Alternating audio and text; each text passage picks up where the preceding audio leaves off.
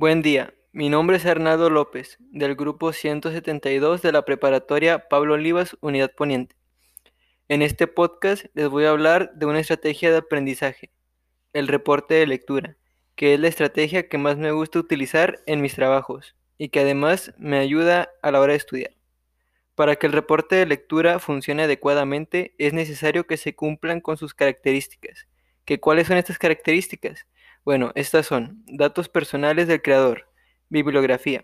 Hago una pausa para aclarar que no es necesario anotar estos datos si utilizamos la estrategia solamente como método de estudio.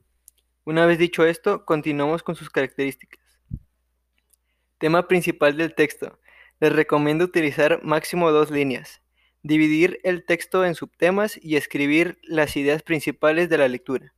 Una vez concluidos los pasos anteriores, podemos comenzar la redacción de nuestro reporte.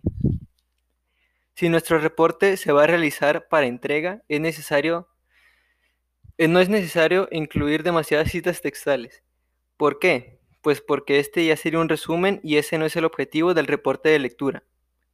Esto sería todo lo que incluye esa estrategia de aprendizaje. Espero haya sido de su agrado y útil esta información. Me despido de ustedes, nos seguimos escuchando en los próximos podcasts.